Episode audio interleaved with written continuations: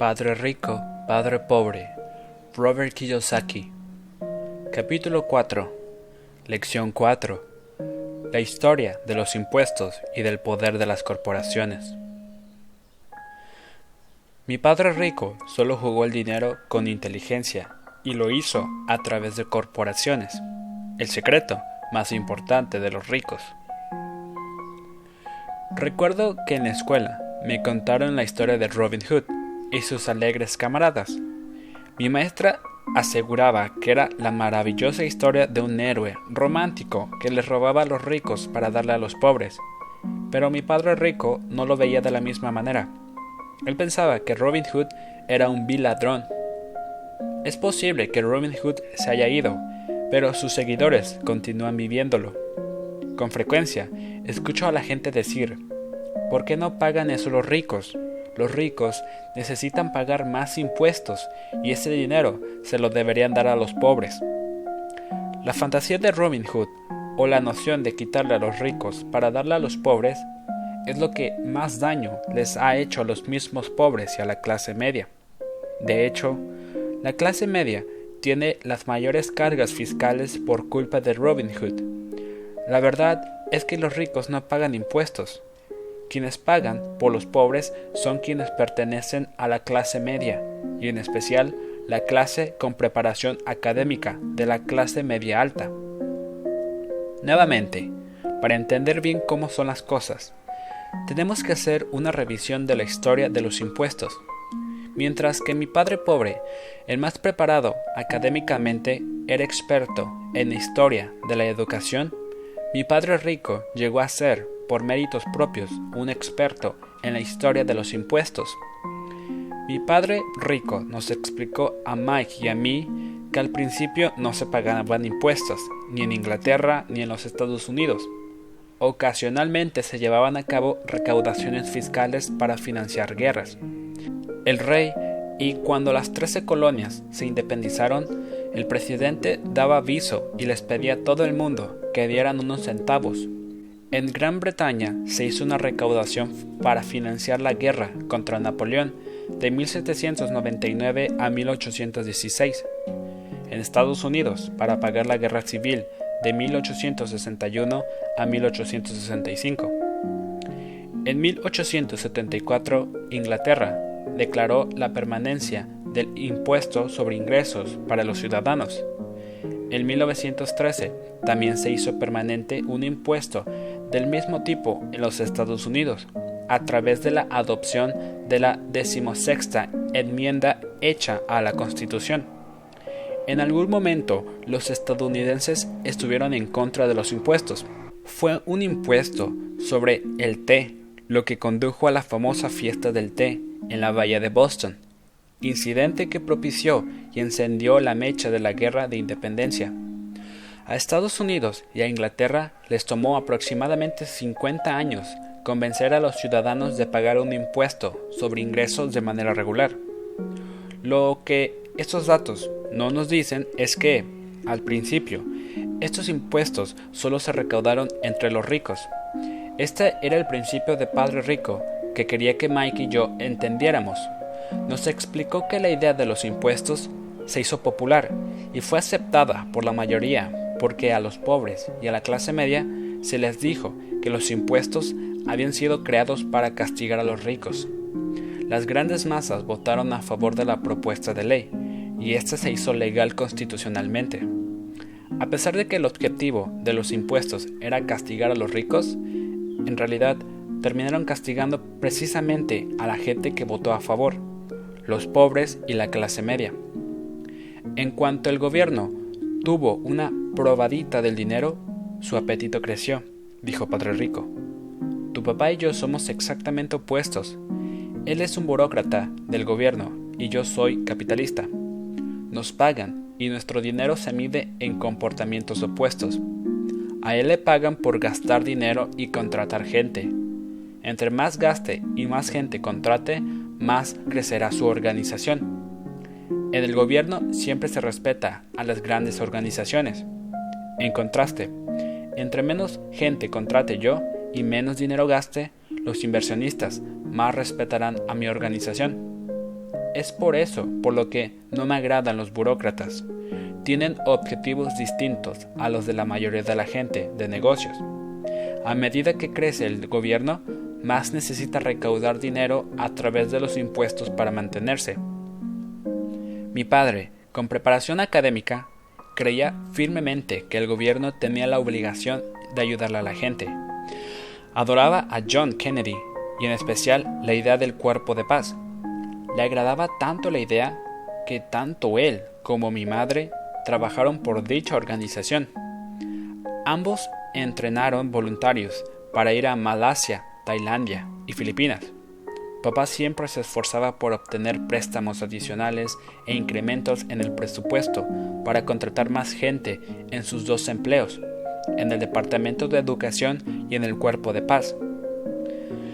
Desde que tuve unos 10 años, empecé a escuchar a mi padre rico decir que los trabajadores gubernamentales eran un grupo de ladrones flojos, y a mi padre pobre quejarse de los ricos y decir que eran ladrones y codiciosos y que debían pagar más impuestos.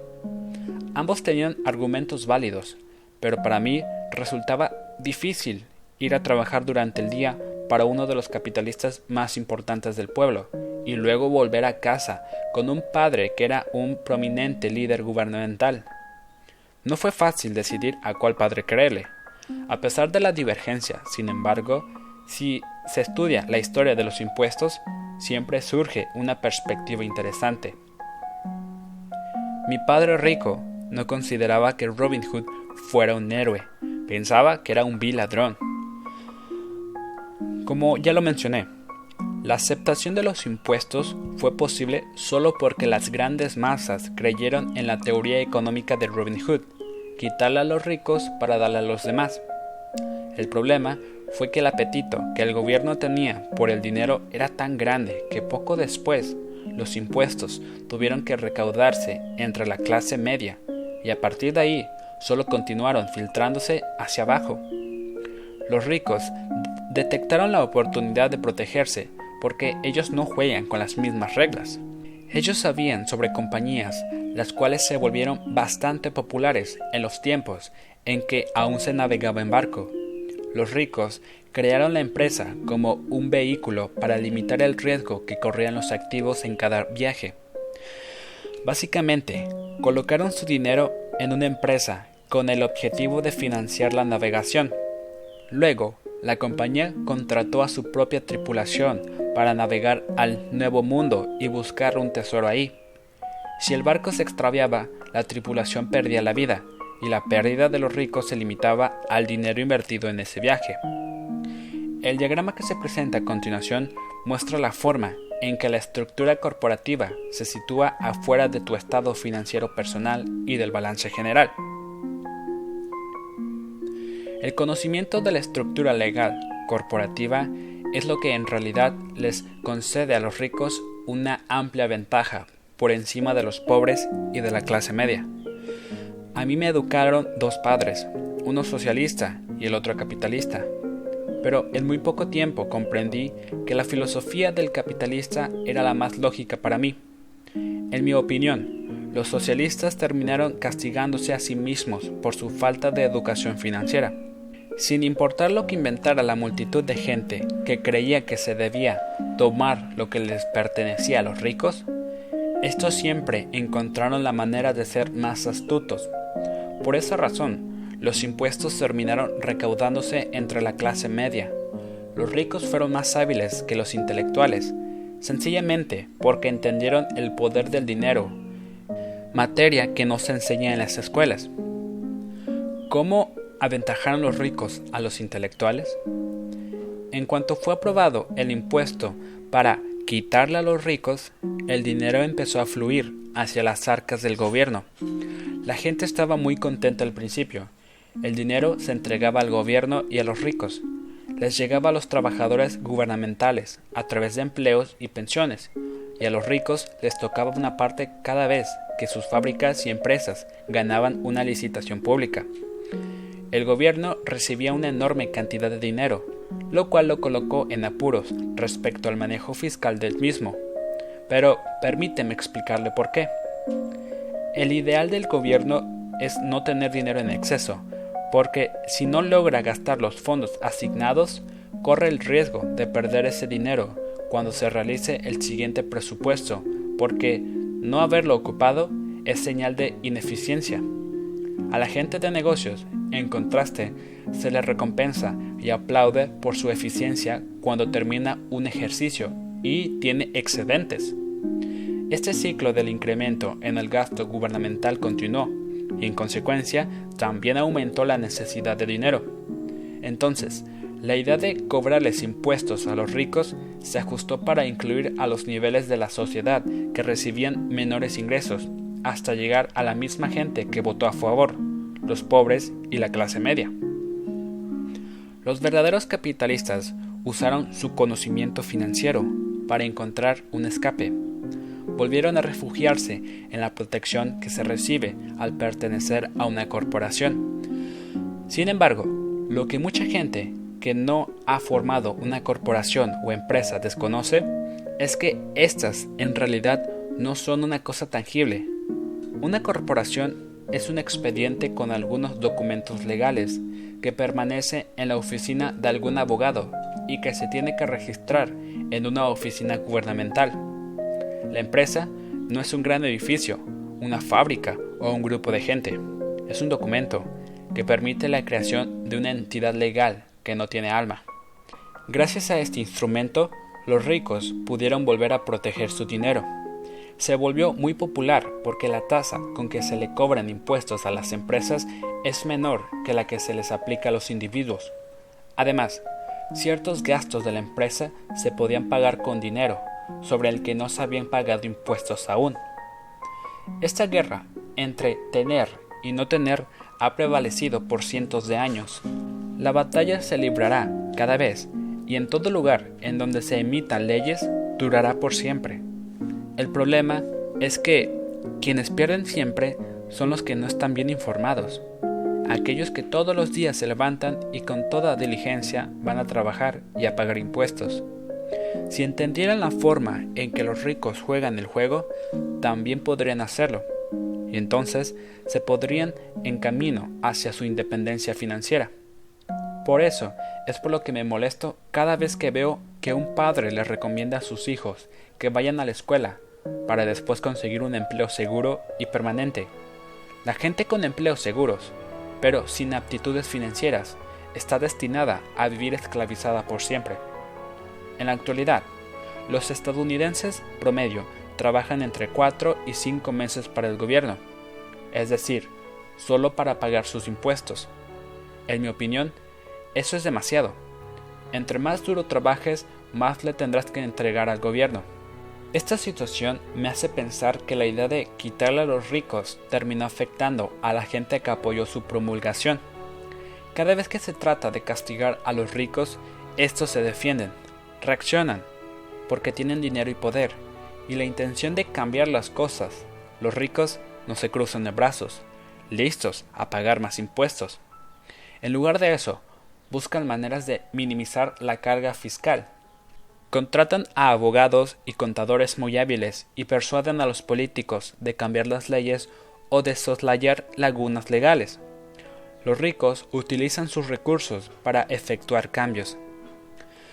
El Código Fiscal de los Estados Unidos también permite otras formas de reducir los impuestos. La mayoría de estos vehículos está disponible para cualquier persona. Sin embargo, los ricos son quienes los aprovechan con mayor frecuencia, porque ellos están enfocados en proteger sus negocios. Por ejemplo, la cifra 1031 es la forma popular de llamarle a la sección 1031 de la Ley de Impuestos Internos. En ella se le permite a un vendedor retrasar el pago de impuestos sobre un bien inmueble vendido para obtener ganancias de capital al intermediario por otro bien inmueble de mayor valor. Los bienes raíces son un vehículo de inversión con grandes ventajas fiscales, siempre y cuando sigas cambiando tus bienes inmuebles por otros de mayor valor. No tendrás que pagar impuestos sobre las ganancias hasta que liquides. La gente que no aprovecha estos ahorros legales en impuestos se pierde de una gran oportunidad para hacer crecer su columna de activos. Por desgracia, los pobres y la clase media no cuentan con los mismos recursos, solo se quedan paralizados y permiten que el gobierno les entierre sus agujas en los brazos para succionarles la sangre. Siempre que veo la enorme cantidad de gente que prefiere pagar más impuestos o que aprovecha menos deducciones por miedo al gobierno, me quedo boca abierto. Tengo amigos que terminaron cerrando y destruyendo sus negocios para descubrir después que todo se debió a un error del gobierno. Puedo comprender el temor y las reacciones a la intimidación, pero creo que el precio de trabajar de enero a mayo para pagar impuestos es demasiado alto. Mi padre pobre nunca se defendió, tampoco mi padre rico. Sin embargo, este último aprendió a jugar con inteligencia a través de las corporaciones, el secreto más importante de los ricos. Seguramente recuerdas la primera lección que aprendí de mi padre rico. Tenía nueve años y tuve que sentarme y aguardar a que se dignara hablar conmigo. Me quedé esperando en su oficina por horas. Me ignoró a propósito. Quería que yo reconociera su poder y que deseara tener el mismo tipo de fuerza algún día. Durante todos los años que estudié y aprendí de él, siempre me recordó que el conocimiento es poder. Si trabajas para obtener dinero, le cedes el poder a tu jefe. Si haces que el dinero trabaje para ti, puedes conservar el poder y controlarlo. Además, cuando uno tiene dinero, también posee un gran poder que exige tener el conocimiento adecuado para saber conservarlo y multiplicarlo. Si careces de ese conocimiento, todo mundo podrá mangonearte. Padre Rico siempre nos recordaba a Mike y a mí que el mayor bravucón no es el jefe o el supervisor, sino el recaudador de impuestos. Él siempre te va a quitar más si se lo permites. La primera lección que te ayuda a hacer que el dinero trabaje para ti, en lugar de que tú trabajes para él, tiene que ver con el poder. Si trabajas para el dinero, para obtenerlo, le cedes el poder a tu jefe. Si haces que el dinero trabaje para ti, puedes conservar el poder y controlarlo. En cuanto Mike y yo entendimos la fuerza que nos otorgaba hacer que el dinero trabajara para nosotros, Padre Rico se enfocó en el siguiente paso, ayudarnos a ser inteligentes en el aspecto financiero e impedir cualquier cosa o persona nos mangoneara. Es muy fácil que te manipulen cuando eres ignorante, pero si sabes de qué hablas, tienes más oportunidades de defenderte. Por eso, Padre Rico pagaba tanto dinero para contar con la asesoría de contadores y abogados hábiles y especializados en temas fiscales. En realidad, era mucho más económico pagarles a ellos que al gobierno. La mejor lección que me dio Padre Rico fue, si eres inteligente y hábil, la gente no podrá mangonearte. Él conocía la ley porque la obedecía y porque sabía que no estar al tanto de la misma podría resultar costoso. Si sabes que estás en lo correcto, entonces no tendrás miedo de defenderte, ni siquiera si te enfrentas a Robin Hood y sus alegres camaradas. Mi otro padre, el que tenía una sólida educación, siempre me alentó para que consiguiera un buen empleo en una compañía fuerte. Hablaba mucho de las bondades de trabajar e ir ascendiendo por la escalera corporativa. Pero lo que él no entendía era que al confiar por completo en el cheque de nómina de una compañía, se estaba convirtiendo en una dócil vaca lista para ser ordeñada. Cada dólar de mi columna de activos se comportaba como un gran empleado. Trabajaba con más ganas para producir más empleados y para comprarle un Porsche nuevo al jefe. Cuando le conté a Padre Rico cuáles eran los consejos de mi padre pobre, se rió. ¿Y por qué no mejor ser el dueño de la escalera? preguntó. Como yo era un niño, al principio no entendía a lo que se refería Padre Rico cuando hablaba de ser el dueño de mi propia empresa. Era una noción que me parecía imposible e intimidante. A pesar de que me agradaba, mi falta de experiencia me impedía visualizar la posibilidad de que algunos adultos llegarían a trabajar en una empresa que me perteneciera. El punto es que, de no haber sido por mi padre rico, seguramente habría seguido los consejos de mi padre pobre. Gracias a algunos recordatorios ocasionales de mi padre rico, siempre tuve en mente ser el dueño de mi propia empresa y continué en un camino distinto. Para los 15 o 16 años estaba seguro de que no iba a seguir los consejos de mi padre pobre. No sabía a ciencia cierta qué haría, pero estaba decidido a no tomar el mismo camino que la mayoría de mis compañeros de clase. Esa fue la decisión que cambió mi vida. Pero no fue sino hasta que tuve veintitantos que los consejos de Padre Rico empezaron a cobrar sentido en mi mente. Acababa de salir del cuerpo de Marina y ya estaba trabajando para Xerox. Ganaba mucho dinero, pero cada vez que revisaba mi cheque me sentía muy desilusionado. Las deducciones eran demasiadas, y entre más trabajaba, más me quitaban. Cuando tuve más éxito, mis jefes empezaron a hablar de ascensos y aumentos de sueldo. Aunque era muy halagador, en mi mente escuchaba la voz de Padre Rico que me decía, ¿para quién estás trabajando? ¿A quién le estás ayudando a volverse rico? En 1974, siendo todavía empleado de Xerox, fundé mi primera compañía y empecé a ocuparme de mis negocios.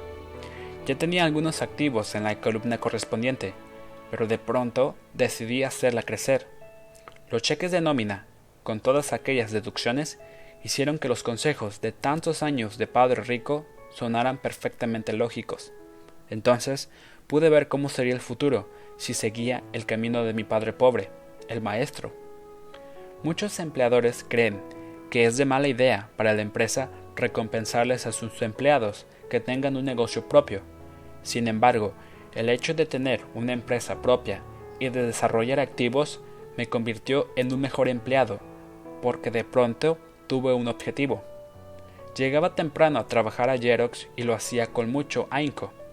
Estaba tratando de juntar la mayor cantidad posible de dinero para invertir en bienes raíces. Hawái estaba a punto de despegar y yo sabía que muchos harían fortunas si aprovechaban el momento. Y entre más me daba cuenta de que estábamos en un momento coyuntural, más copiadoras vendía. Entre más vendía, más dinero ganaba. Y naturalmente, más me quitaban por concepto de impuestos. Era muy inspirador. Anhelaba tanto salir de la trampa de los empleados que trabajé aún con más ganas para poder invertir más. Para 1978 ya formaba de manera permanente parte de los cinco mejores vendedores de la empresa. Estaba desesperado por salir de la carrera de la rata. Gracias a mis bienes raíces en menos de tres años empecé a ganar más dinero de lo que ganaba en Xerox. Además, lo que ganaba en mi columna de activos por medio de mi propia empresa era dinero que trabajaba para mí, y no ingresos que me obligaban a vender copiadoras de puerta en puerta. Los consejos de Padre Rico me parecieron todavía más lógicos y sensatos.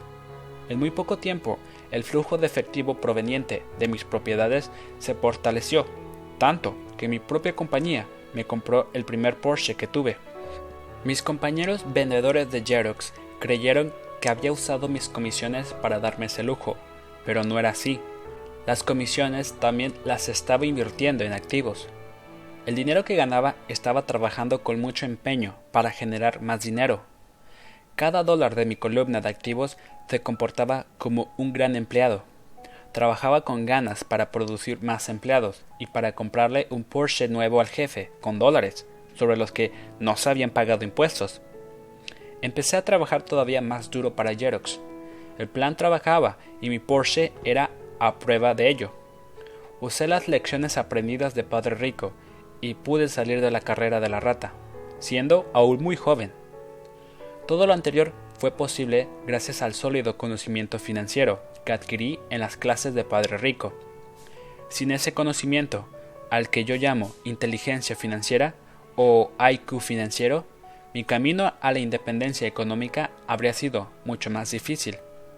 Hoy en día, les enseño a otros con la esperanza de poder compartir con ellos lo que sé.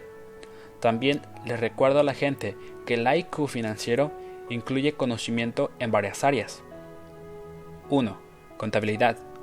La contabilidad es el alfabetismo financiero o la habilidad de leer números. Si quieres construir un imperio, esta habilidad te será primordial.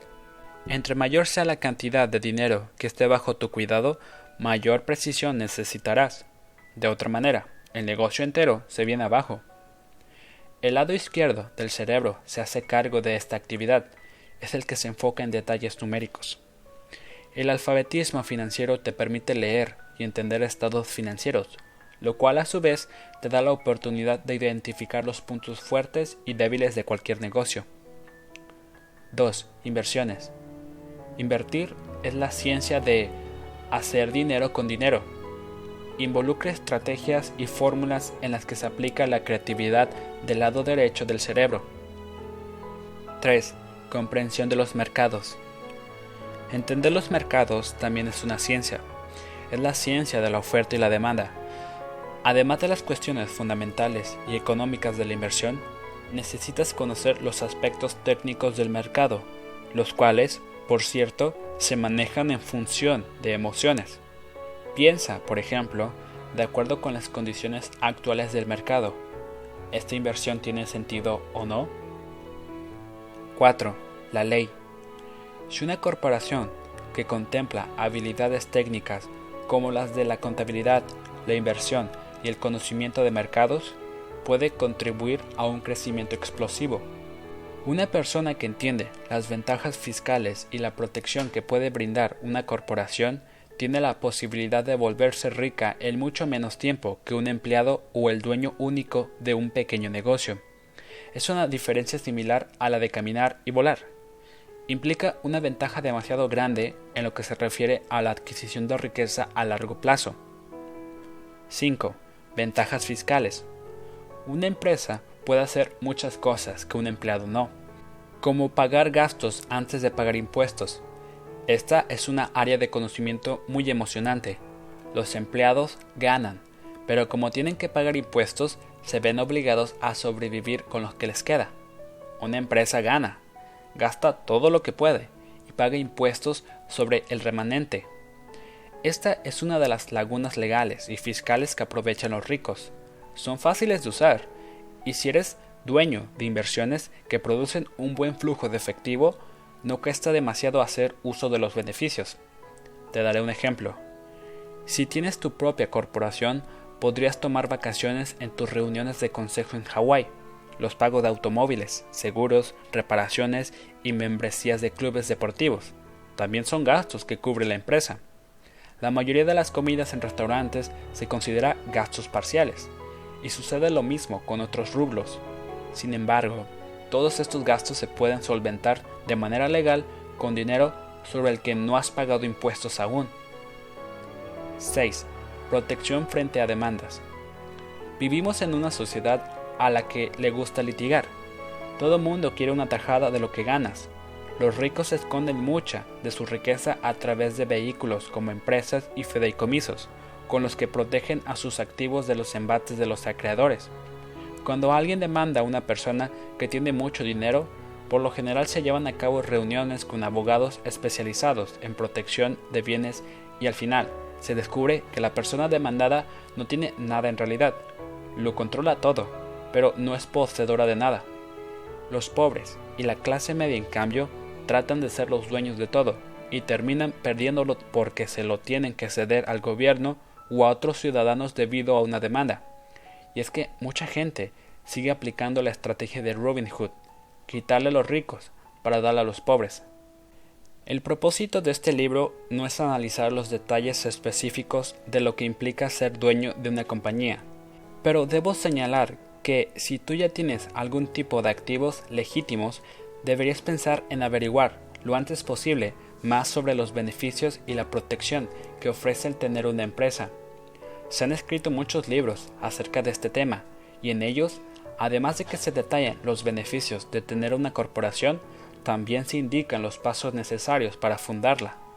Los libros de Warren Sutton sobre este tema ofrecen reflexiones maravillosas acerca de la fuerza de las corporaciones personales. Asimismo, Debo recordarte que el IQ financiero es en realidad la sinergia de muchas habilidades y talentos. De hecho, yo diría que lo conforma la inteligencia financiera básica, es la combinación de las cuatro habilidades técnicas que mencioné anteriormente. y si aspiras a tener gran riqueza, requerirás de todas ellas. En resumen, dueños de negocio con corporaciones 1. Ganan 2. Gastan 3. Pagan impuestos. Empleados que trabajan para corporaciones 1. Ganan 2. Pagan impuestos 3. Gastan. Como parte de tu estrategia financiera general, te recomiendo aprender acerca de la protección que las entidades legales le pueden proveer a los negocios y activos.